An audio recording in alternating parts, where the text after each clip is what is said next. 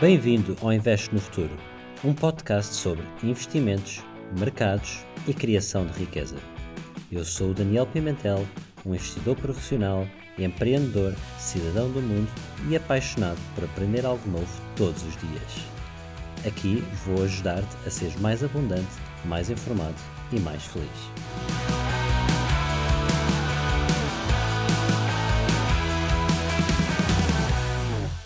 Olá a todos, bem-vindos a mais um episódio. Hoje vou-vos falar sobre os principais erros a evitar num investimento.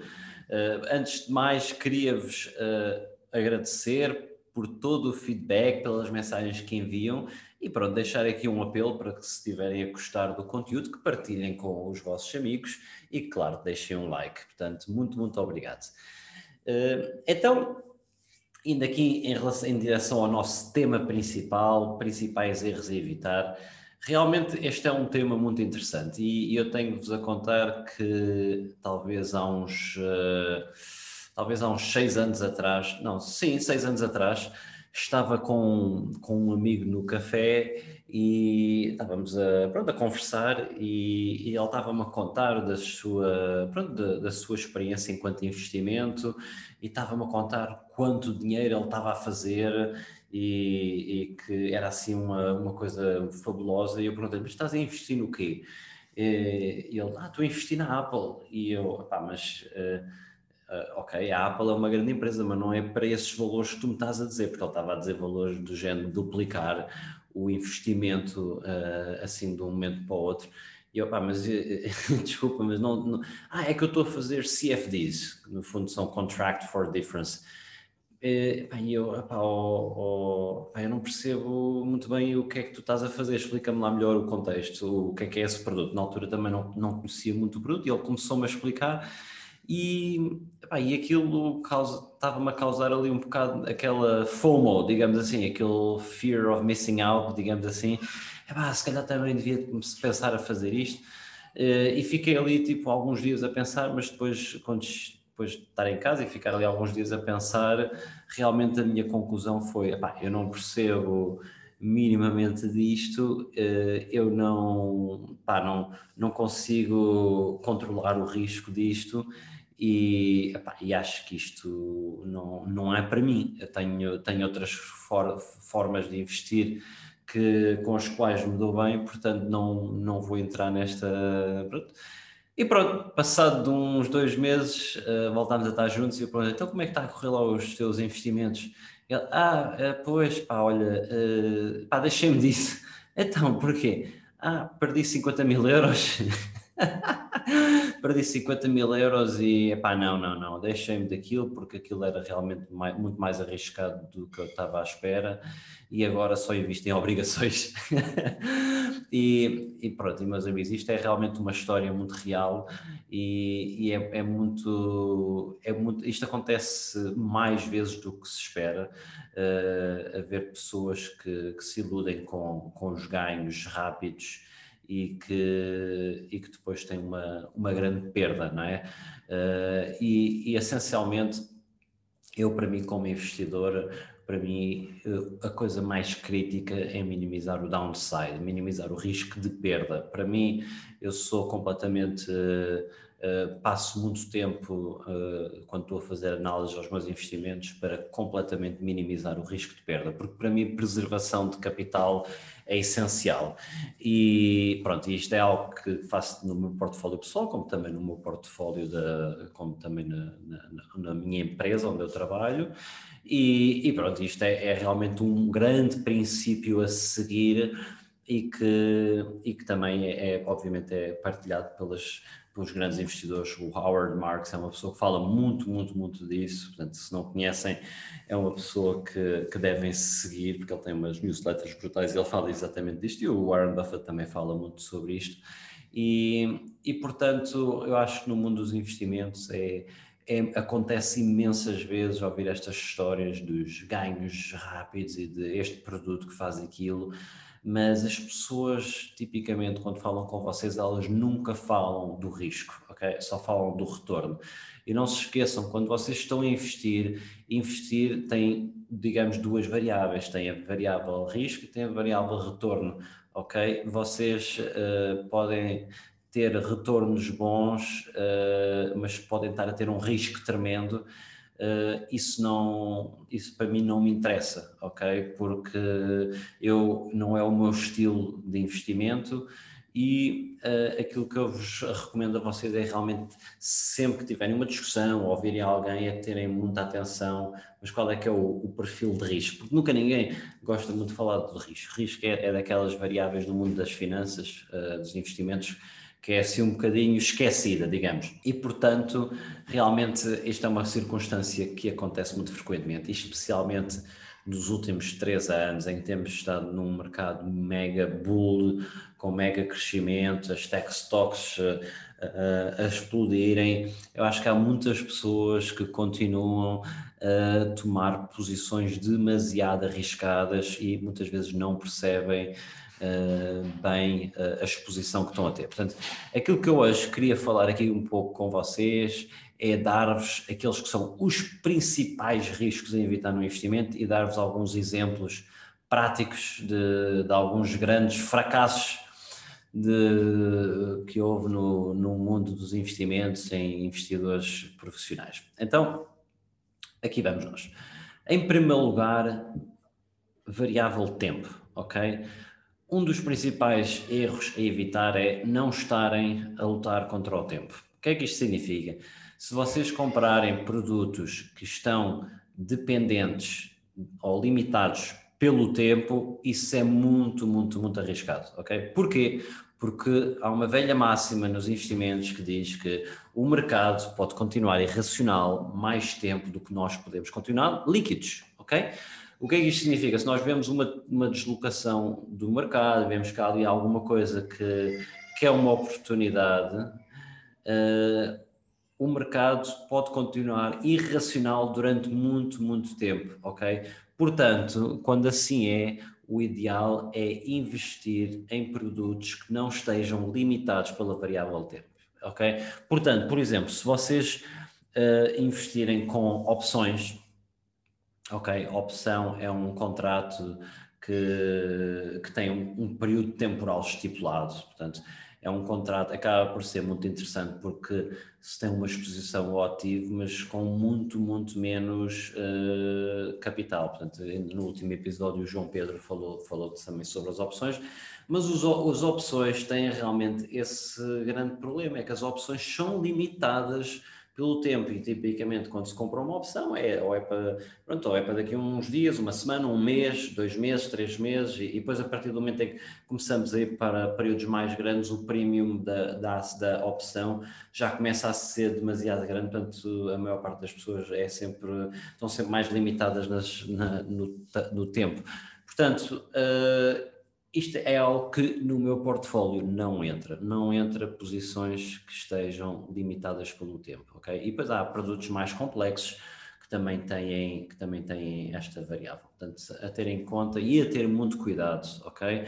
Portanto, a velha máxima para mim é investir a longo prazo, ok? E para mim, eh, se cumprimos esta regra simples, nós realmente estamos nos a colocar numa posição para as coisas correrem muito, muito bem, ok? Em segundo lugar, uh, um dos principais erros a evitar e um dos principais causadores de desgraças no mundo dos investimentos é leverage, ou como se diz em português, endividamento, ok? O que é que, é, o que, é que significa isto? Significa que nós, quando estamos a comprar uh, ou faz, a fazer um investimento, nós podemos usar leverage, ok? Por exemplo, uh, e, por exemplo, alguns produtos nos quais isto é muito usado é os tais CFDs que eu estava a falar no início, uh, mas não tem que ser só CFDs, há muitos outros produtos, até produtos mais básicos como os ETFs podem ser levered, há muitos uh, eh, ETFs uh, eh, levered. Agora, vamos aqui desconstruir algumas destas, destas coisas, ok? Para começar, levered ETFs, nunca, nunca se metam nisso. Isso é o maior uh, poison rat, toxic, uh, uh, produto tóxico que existe, porque está provado que os levered ETFs, por causa da forma como eles são calculados e, não e pronto, pela forma intrínseca de como o ETF é gerido, está provado que no longo prazo eles perdem sempre dinheiro, perdem sempre dinheiro, ok? Isto uh, podemos entrar aqui na explicação técnica, mas está provado que no longo prazo ETFs levered vão sempre ser, ter uma underperformance. Portanto, esqueçam-se disso, fujam disso, não se metam nisso, ok? Porque, portanto, para além de terem o problema da dívida, ainda tem um, é um produto que não, que, não, que não funciona bem no longo prazo, ok? Mas então, o que é que significa uh, dívida uh, e endividamento? No fundo, o que significa é quando se está a fazer uma compra, por exemplo, vamos dizer uma ação, imaginando, eu posso meter mil euros uh, para comprar a ação e depois posso pedir endividamento em cima destes mil euros e depois, dependendo de cada banco, uh, há diferentes uh, políticas e posso, posso ir buscar, por exemplo, mais 5 mil euros e investir 6 mil euros, ok? O que é que isto significa? Isto significa que, em primeiro lugar e acima de tudo, aquilo que é sempre pago é aos bancos primeiro, ok? Portanto, se eu investi uh, 6 mil euros e se houver uma descida muito pequenina, eu perco uma grande quantidade do meu dinheiro, porque os 5 mil euros eu tenho que dar ao banco. O reverso da medalha também acontece, não é? Porque se há uma pequena subida, portanto, o, o vou, vou, ter uns ganhos muito elevados. Agora, porquê é que eu sou totalmente contra isto? Eu sou totalmente contra isto porque um, o potencial de perdas é gigante. Tudo está a correr bem, duplicaram, triplicaram, quadriplicaram mas basta haver uma perda grande para uh, ir tudo à vida, ok? Vocês uh, recentemente devem ter ouvido a história do Archegos. Archegos era um hedge fund, bem, não era um hedge fund, era um family office, mas no fundo foi o mais recente, uh, mais recente bronca, digamos assim, no mundo dos investimentos, porque realmente o Archegos uh, tiveram perdas enormes, portanto isto era um family office com à volta de 10 bilhões de dólares e tiveram perdas, pronto, foi tudo à vida, mas pior que isso, que infligiram perdas no Credit Suisse, por exemplo, de 5 bilhões e de outros bancos, o Morgan Stanley 1 bilhão, pronto, e há, há aqui um batalhão de, de, de, de, bancos que ficaram a perder muito com, com esta posição, porque foram gananciosos tudo foi ganancioso nesta equação. O Archegos foi ganancioso por fazer esta estratégia tão agressiva e os bancos foram gananciosos por lhes darem uh, esta, estas linhas de crédito. Uh, e, os, e, este é um caso interessante porque há muita regulação, mas como estava, como eles são um family, ou eram um family office, uh, conseguiram ter um bocadinho mais de relaxe na, nas regras e daí conseguirem tanto leverage. Mas, mas eu, eu peço-vos para, para pensarem numa coisa, que é, pensem no seguinte, isto é uma empresa, ok, que devido às posições uh, arriscadas que tomou, eles cresceram em pouco mais de um ano o seu portfólio de 2 bilhões para cerca de 10 bilhões, ok? Portanto, um crescimento realmente notável. Mas agora pensem assim, ok, chegaram aos 10 bilhões, whatever, mas agora pensem assim, vocês estão dispostos a arriscar, vocês têm toda a vossa riqueza, é um family office, tem toda a riqueza deles de 2 bilhões e estão dispostos a arriscar, a ficar com zero, Epá, não faz sentido nenhum, não faz sentido nenhum. E, e basicamente o que aconteceu foi que eles endividaram-se e de que maneira? E deram-lhes estas linhas de, de, crédito e, portanto, o fundo deles que tinha à volta de 10 bilhões de equity, eles tinham uma exposição total de 120 bilhões, portanto era como se eles tivessem investido 120 bilhões, portanto, como estão a ver, isto é, é um, um rácio de, de mais de, é, de 12 a 15 vezes de leverage que eles tinham, é, é, é uma coisa brutal. Portanto, basta haver, quando é assim um leverage tão grande, basta haver uma pequena variação para haver uma, uma queda gigante. E, e já agora, para quem estiver aqui a acompanhar no, no YouTube, eu vou compartilhar aqui uma compartilhar aqui uma, uma, um quadro que demonstra isto muito bem, mas para quem está a ouvir eu também explico bem. Mas pronto, basicamente aqui, aqui neste quadro que eu agora estou a pôr, pronto, temos aqui o seguinte exemplo, ok? Eu começo com um equity com um investimento de mil euros, ok? E depois posso ter diferentes níveis de leverage, portanto, tenho aqui o meu rácio de leverage, o meu rácio de dívida. de debt to equity, ok? Portanto, eu começo com mil euros. Se eu tiver um rácio de dívida de zero, portanto, tenho zero de dívida, o meu investimento é mil, ok? Neste caso, se a ação subir 5%, eu ganho 5%. Se a ação subir, descer 5%, eu deixo 5%, ok? Agora vamos imaginar um caso bem mais agressivo, em que eu tenho realmente um investimento de 1000 euros de equity, mas tenho um rácio de dívida de 5, portanto significa que eu tenho 1000 euros de equity, 5 mil euros de dívida, portanto faço um investimento total de 6 mil euros, ok? Portanto, uma descida da ação de 5% gera uma perda total do meu portfólio em 30% e uma subida em 30%. Agora, ao mesmo caso, uh, mas com muita, muita dívida, vocês podem ver que a partir daqui, do, aqui destes valores, pá, uma pequena variação de 5% leva logo a uma perda de capital mais de 80%, ou neste caso, uh, à perda total do, do capital, ok? Portanto, a partir daqui já é perda total. Portanto, uh, portanto, esta tabela é uma tabela simples, mas mostra aqui de uma forma muito óbvia, muito clara, que uma pequena variaçãozinha, tá, estão a ver, de 5%, a, a partir de certos valores de, de leverage, uh, realmente é uma perda uh, catastrófica. E, e, portanto, a questão é, uh, realmente, não, no longo prazo, não, não acho que seja uma, uma. Perdão, no longo prazo, não acho que seja uma estratégia recomendada, porque vocês estão-se a colocar numa situação de perigo completamente desnecessária. Vocês querem estar descansados, terem o vosso portfólio a crescer a longo prazo e há tantos exemplos. Olha, um exemplo que eu por acaso não referi, mas que, que eu acho que é, é, mítico, é o LTCM. LTCM é o fundo uh, mais conhecido que, pronto, a história mais catastrófica de, do mundo dos investimentos. Uh, porque realmente, olha, era um fundo muito bem gerido, digamos, tinha dois prémios Nobel a trabalhar no fundo, isto é um fundo, de, agora não sei precisar, mas acho que foi no, ali na altura dos anos 90, uh, eh, dois prémios Nobel, ele tinha um vice-chairman do Fed a trabalhar lá, portanto, era um fundo, digamos, com brain power, com uma, uma, uma quantidade de pessoas completamente muito, muito inteligentes, eu acho que no mundo dos, dos, investimentos, às vezes ser demasiado inteligente só dá em bodega, ok? Desculpem lá aqui a expressão, mas no mundo dos investimentos, às vezes o simples é o melhor. Portanto, isto é a boa notícia. Se vocês não estão a perceber nada do que eu estou a dizer de leverage, boa, não se preocupem, mas realmente, eh, quanto mais inteligentes as pessoas querem ser no mundo dos investimentos, pior. Mas o LTCM também é um caso de uma empresa que teve 21% de retorno no primeiro ano, 43% de retorno no segundo ano, 41% de retorno no terceiro ano. Eles julgavam-se completamente invencíveis, não é?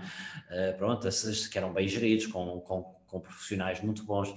Uh, e então eles estavam completamente endividados com, pronto, com as, nas posições que eles tinham, eles estavam com um debt to equity ratio de 25 vezes, ou seja, imaginem o que, o que isto significa, significa que se eles tinham uma, se eles tivessem uma posição de, de, de 10 bilhões, que estavam uh, a ter uma exposição de 250, é completamente, é completamente incrível porque ba, ba, bastou um pequeno movimento uh, para o fundo começar a entrar em, em, em distress e, e, depois isto realmente teve implicações muito, muito grandes na, na economia, tiveram que eventualmente ser uh, bailed porque estava, estava a ter implicações muito grandes depois também nos outros bancos que estavam a ter perdas.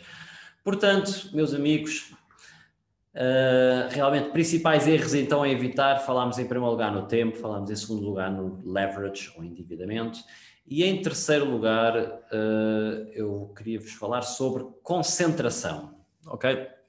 O que é que significa concentração? Concentração significa alguém que tem o seu uh, portfólio muito, muito concentrado num conjunto muito pequeno de ativos. Portanto, é, é um portfólio que está ali muito, muito concentrado em algumas ações ou outros ativos que estejam a investir. Isto nunca, nunca, nunca é bom, ok? Porque isto vai completamente contra o princípio básico da, da, dos investimentos, que é diversificação é bom. Diversificação é bom porquê? Porque reduz o risco. É o conceito mais simples e mais importante do mundo dos investimentos, é que realmente nós queremos reduzir os nossos, o nosso risco para o nosso nível de, de, de retorno, ok?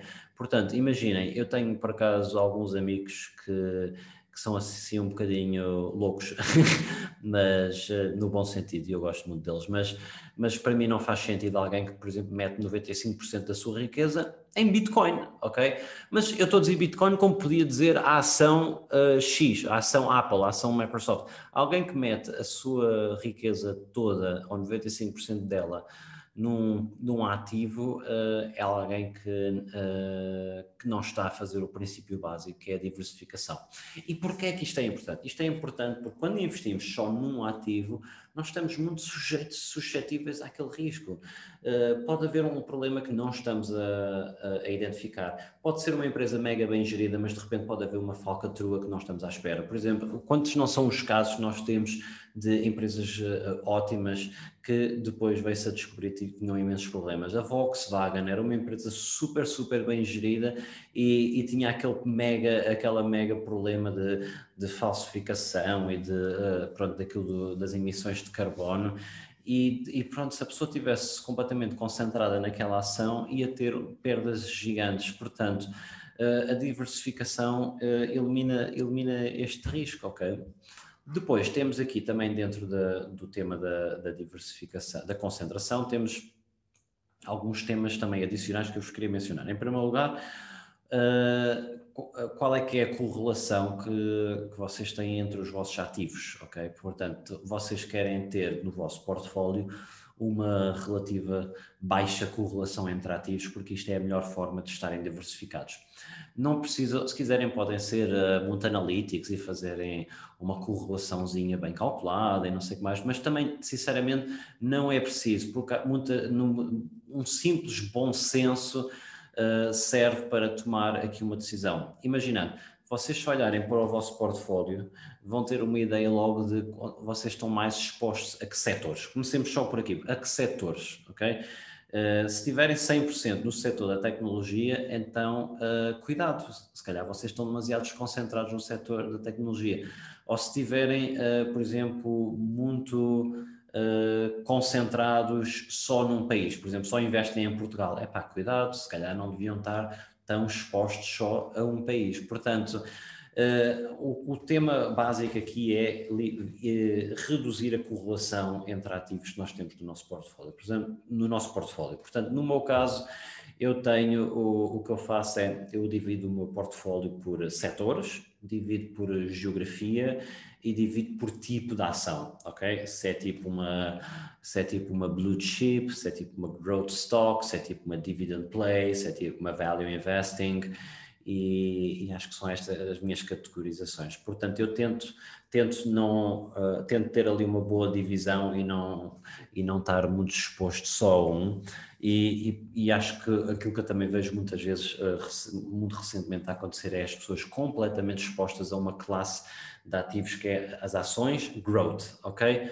Uh, porquê? Porque as, as ações têm estado a crescer muito nos últimos tempos, não é? Mas mas eh, pronto, vocês realmente estão-se a colocar numa situação muito perigosa, porque os bancos centrais têm estado a emitir muito dinheiro, tem sido um contexto muito favorável às growth stocks, não é? Porque uh, com as taxas de juros tão baixas e com a impressão de dinheiro, uh, as growth stocks têm tido aqui um, um, potencial para crescimento e para desenvolvimento brutal. Mas a qualquer altura isto pode mudar, ok?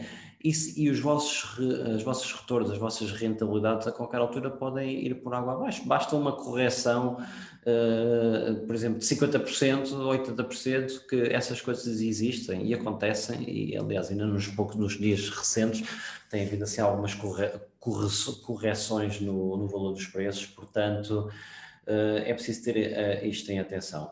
Agora, Uh, vai haver sempre alguém que vai dizer, mas ó oh Daniel, mas os melhores investidores e os melhores fundos, eles até têm uma grande concentração, os, os grandes investidores, eles pegam ali e se calhar têm 5, 6 ativos no, no portfólio. E, e, aquilo que eu digo é, sim, uh, acontece isso, não é com todos, acontece, por exemplo, alguns, alguns investidores como o, uh, como o Ackman, eu ia dizer o Warren Buffett, mas não tanto. O Warren Buffett tem, tem mais de 30 posições no portfólio. Mas pronto, existem realmente uh, alguns investidores bastante famosos uh, que ficaram muito conhecidos por terem retornos espetaculares e por terem uma grande concentração de, de, certas empresas no seu portfólio. E, e é verdade que, uh, que quando se tem muita convicção numa, numa ação, que pronto, uh, a gente investe nela. Agora, eh, não se esqueçam que o vosso contexto é completamente diferente do contexto destes, eh, destes fundos de, investimento e destes investidores. Em primeiro lugar, eh, eles também estão expostos ao risco, mas dito isto, eles nunca, eu não conheço assim nenhum investidor que, que esteja exposto a, a pelo menos menos de 10 ativos e eu acho que a, a carteira, de, a, a teoria de da diversificação diz que devemos ter à volta de, um, de uns 25 a 30, portanto, uh, ativos para ter uma boa diversificação. Uh, portanto, é, é, muito raro ver um investidor muito, muito bom que tenha menos de 10, ok? O, vocês podem ver a Berkshire Hathaway, eles sempre tiveram, eles tiveram, claro, concentração em alguns, em algumas ações que eram muito boas, que eles tinham grande convicção, pá, mas eles sempre tiveram uma, uma boa diversificação. Uh, dito isto, não, é preciso ter cuidado, porque estes investidores são investidores que têm equipas de, com eles, têm eles muitas vezes estão, estão envolvidos no board das empresas, muitas vezes podem fazer uh, alterações a nível de governance, a nível de estratégia, que nós, como investidores passivos, não podemos fazer. Portanto, isto é muito, muito importante de perceber: é que uh, muitas vezes não nos podemos sequer comparar com estes investidores, porque uh, eles têm ferramentas que são completamente diferentes das nossas, eles têm ferramentas de criação de valor que nós não temos, ok? Portanto. Um, criação, a concentração é realmente aqui um tema uh, importante e agora se podem, podem -se estar a, a, perguntar, ou às vezes perguntam, então, e eu invisto num ETF, uh, será que, que eu tenho este problema? Se vocês investem num ETF, um ETF é por definição um produto que está altamente diversificado, ok? Portanto, se vocês investem num ETF, este não é um risco que vocês estão a ter existe um pequeno risco que é opa, o que é que pode acontecer se a entidade que gera este ETF pode ir à falência. Agora, se quiserem, e, vamos pensar, isto é mesmo um risco muito grande? Não, é muito baixo, especialmente se vocês estão muito baixo, atenção, é muito baixo se estiverem a investir através de entidades uh, pronto, credíveis, não é? Como a Vanguard e, e como a BlackRock, portanto, isso são entidades que realmente é, é, tem um track record e um conjunto de assets under management que são, são muito extensos e estão muito seguras essas empresas. Claro que pode haver, há sempre ETFs todos os anos que vão à falência e são de, realmente de, de geridos por empresas uh, ou de muita pequena dimensão ou são ETFs muito específicos que, que, que tentam uh, ter exposição a certas coisas, mas pronto, na maior parte do vosso caso ninguém está investido nisto, tá? vocês estão investidos no, no ETF que replica o mundo, ou no ETF que replica a Europa, ou no ETF que replica o S&P 500, portanto, vocês não estão expostos a este risco se têm um ETF destes. Uh, agora, dito isto, uh, eu pessoalmente se calhar recomendaria ter dois ETFs diferentes, só para reduzirem um pouco este risco e ficarem mais descansados, para não para o caso de haver, se houvesse algum problema com uma destas entidades gestoras, mas realmente é um risco baixo, ok? Então falámos do tempo, leverage, concentração e agora um risco muito importante a evitar é não incorrerem em risco para além do capital que investiram. Ok? O que é que isto significa? Significa que há muitas estratégias de investimento em que o risco vai para além do dinheiro que vocês meteram. Vocês imaginem, meteram 10 mil euros, mas o risco de perda vai para além dos 10 mil euros. Okay? E isto tipicamente acontece quando, por exemplo, fazem uma short. Uh, uma short, no fundo, significa em que estamos a apostar no que o, que o preço da ação vai descer. Quando fazemos uma long, estamos a apostar que o preço da ação vai subir. Portanto, quando fazemos uma, uma short, estamos a apostar que o preço da ação vai descer. Portanto, esta, esta, esta, este produto é muito assimétrico. Porquê? Porque se, se, nós apostamos na descida, a descida tem um, digamos, um, um, máximo de valor que vocês podem ganhar, que é a ação ir para zero. Mas não tem qualquer limitação de para onde é que a ação pode ir. Ou seja, se, se a ação, vocês investiram, fizeram uma short, se a ação vai para zero, pronto, fizeram um valor máximo. Mas se a ação continuar a subir, não há limites, ou seja, não há limites para aquilo que vocês podem perder.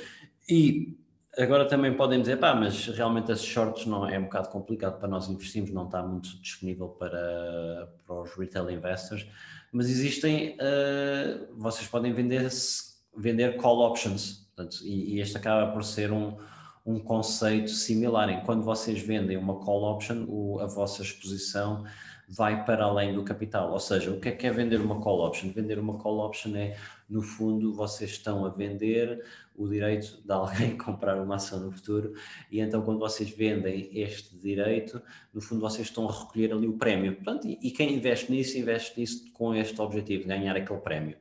Agora, o que acontece é se, se, se, realmente a ação subir muito, realmente a vossa call option vai começar a gerar eh, perdas uh, bastante grandes. Portanto, este acaba por ser já um, um risco mais específico para a malta mais sofisticada, mas isto é algo que eu não faço nunca no meu portfólio. Eu nunca, nunca coloco em risco uh, algo para além do capital que, que investi, ok? Agora, por fim, chegamos ao último grande risco a evitar, que é uh, não ver, ou seja, vender demasiado cedo e comprar demasiado tarde. Portanto, isto acaba por ser um dos, uh, um dos mantras do Behavioral Finance, que é uh, quando é, está muito, muito, muito provado e muito estudado que nós somos os nossos principais inimigos no, nos investimentos e no mercado da ação, porque nós tomamos sempre as piores decisões em que quando, quando o mercado está muito, muito quente, é quando nós queremos comprar, portanto estamos a comprar tarde. E depois quando o mercado está tipo a começar a, assim a descer imenso, é quando nós queremos vender, devia ser ao contrário, devia ser quando queremos comprar. E, e isto porque está explicado, porque existem muitos, uh, muitos enviesamentos uh, comportamentais e então realmente uh, a principal dica que eu tenho a dar é terem um pouco de cuidado, terem cuidado com estes enviesamentos e, e, e, se fizerem a estratégia mais simples de comprar e preservar o, investimento a longo prazo, vocês à partida já estão a eliminar estes, eh, este risco, ok? Portanto, assim, assim uh, são estes os, os principais erros uh, que eu vos queria e principais riscos que eu vos queria deixar. Eh, portanto, uh, resumindo e fazendo aqui um catch-up, portanto, falei do, da variável tempo, falei da variável leverage, falei de concentração, falei do risco para além do capital investido e falei nesta parte final de behavioral finance, vender demasiado cedo ou comprar demasiado tarde, ok? Portanto, meus amigos, acima de tudo e para finalizar, aquilo que eu queria, a mensagem que eu vos queria deixar é que nós temos que aprender com os nossos erros, em primeiro lugar, mas também convém aprender com os erros dos outros. Portanto, eh, é preciso errar. Vocês, quando vocês na vossa jornada de investidores vão errar, vão sempre errar. E errar é bom, ok? O importante é aprenderem com os vossos erros, tomarem notas. Eh, eu, eu, eu faço um processo de journaling que eh, ocasionalmente de certas coisas que aprendi ou que errei para não ajuda-me a processar também. Acho que isso é, acaba por ser um pode ser uma técnica que vos pode ajudar, mas uh, acima de tudo é muito importante realmente nós uh, observarmos mais para o que os outros fazem bem, observarmos, observarmos para o que os outros fazem mal e aprendemos com os erros dos outros, aprendemos com os nossos erros.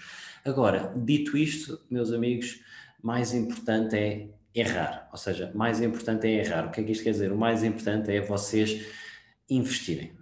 Se vocês estão parados, com medo, não investem, não fazem, não sei o quê, não sei o que mais, isso é pior. Isso é muito pior. É muito pior uh, alguém que não, que, não, que não investe e que está a ter o capital completamente comido pela inflação e que, e que está a ser completamente exposto a todo este movimento de capital dos bancos centrais e de impressão de dinheiro e nós estamos a perder o poder de compra. Portanto, É importante uh, evitar os riscos, os erros, mas também é importante reconhecer que para investir vamos cometer alguns erros, ok? Portanto, acima de tudo, desejo-vos uns bons investimentos e desejo-vos uh, uma boa semana e obrigada por mais um episódio e pela vossa companhia. Até ao próximo. Obrigado por me teres ouvido. Se gostaste do episódio de hoje, subscreve, deixa a tua review e partilha para que este podcast possa chegar a cada vez mais pessoas. E claro, acompanha-me no Instagram, danny.pimentel e envia-me uma mensagem a contar o que achaste. Para saberes mais sobre mim e encontrares informação adicional de cada episódio, visita o meu website www.danielpimentel.pt. Atenção! Todas as opiniões expressas por mim e pelos meus convidados são apenas por efeitos educacionais, não são recomendações de investimento e não reconhecem as tuas condições financeiras específicas.